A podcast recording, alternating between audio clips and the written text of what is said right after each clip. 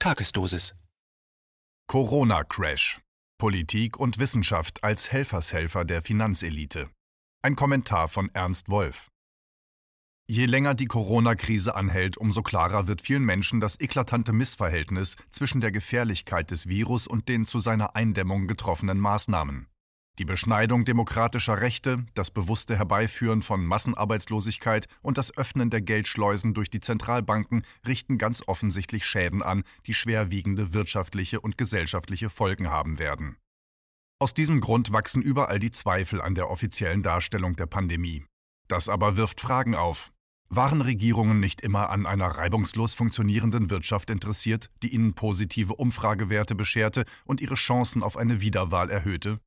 Warum bringen sie die Weltwirtschaft jetzt vorsätzlich zum Stillstand?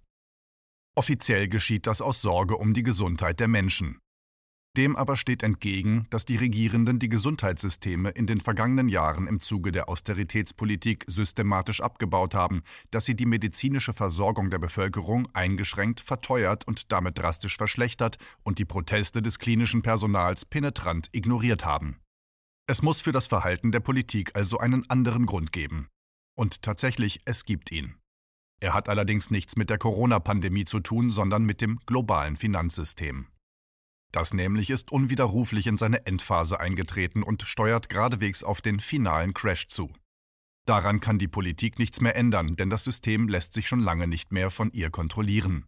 Es befindet sich fest in der Hand einer winzigen Minderheit, die über Milliardenvermögen verfügt und diese großenteils von Hedgefonds verwalten lässt. Diese Hedgefonds haben das System, das nach der Krise von 2007-2008 klinisch tot war und nur mit Hilfe der Zentralbanken wiederbelebt wurde, in den vergangenen elf Jahren vollständig in ihre Abhängigkeit gebracht. Sie haben sich mit den Billionensummen, die ihnen die Zentralbanken zu immer günstigeren Bedingungen zur Verfügung gestellt haben, immer größere Teile der Weltwirtschaft einverleibt und sind immer riskantere Wetten an den Finanzmärkten eingegangen, was ihren Besitzern und Anlegern unvorstellbare Gewinne eingebracht hat. Diese Zeit aber ist in der vergangenen Woche unwiderruflich zu Ende gegangen. Viele ihrer Wetten sind nämlich durch den abrupten Fall des Ölpreises und die Fälligkeit von extrem hohen Zahlungen im Derivatebereich geplatzt und haben mehrere Hedgefonds in existenzielle Not gebracht. Da aber jeder einzelne von ihnen im Falle seines Bankrotts Großbanken und andere Hedgefonds mit sich reißen und das System zum Einsturz bringen würde, haben die Zentralbanken umgehend versucht, die Pleitekandidaten zu retten. Weil das jedoch mit den herkömmlichen Mitteln nicht geklappt hat, sind die Zentralbanken noch einen entscheidenden Schritt weitergegangen.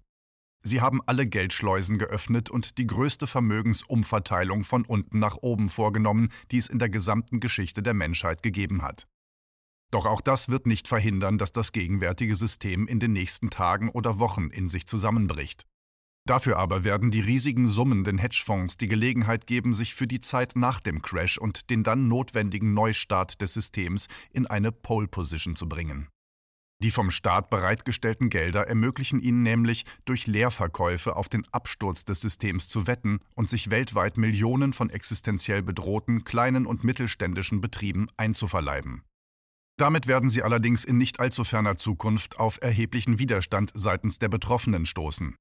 Niedriglöhner, die ihre Arbeit verlieren, Beschäftigte des öffentlichen Dienstes, die wegen der leeren Staatskassen entlassen werden, kleine und mittlere Unternehmer, die vor dem Ruin stehen und sich entweder anonymen Plattformunternehmen unterordnen oder zugrunde gehen müssen.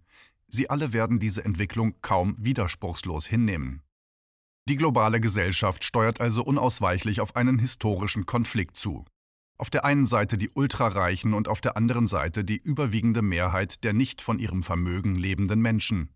Zahlenmäßig wäre der Sieger schnell ermittelt, aber in unserer Gesellschaft zählen nicht Mehrheiten, sondern Geld und finanzielle Macht. Mit deren Hilfe setzen die Ultrareichen zurzeit auf zwei wichtige und erprobte Bündnispartner. Die käufliche Wissenschaft und die ebenso käufliche Politik.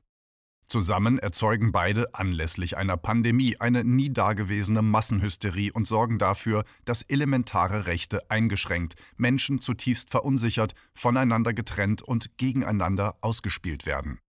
Mit der Begründung, den Tod und das Leiden von Menschen verhindern zu wollen, geben sie den Ultrareichen Rückendeckung bei der Plünderung des Bestehenden und der Errichtung eines neuen Finanzsystems, in dem nicht Leben und Gesundheit der Menschen im Mittelpunkt stehen, sondern die Mehrung des Reichtums einer von unermesslicher Gier getriebenen Minderheit. Noch haben wir die Gelegenheit, die Katastrophe zu verhindern, doch die Zeit wird knapp. Deshalb sollte jeder, der sich und denen, die ihm am Herzen liegen, eine solche Zukunft ersparen möchte, seine Stimme erheben und Widerstand leisten. Und zwar jetzt.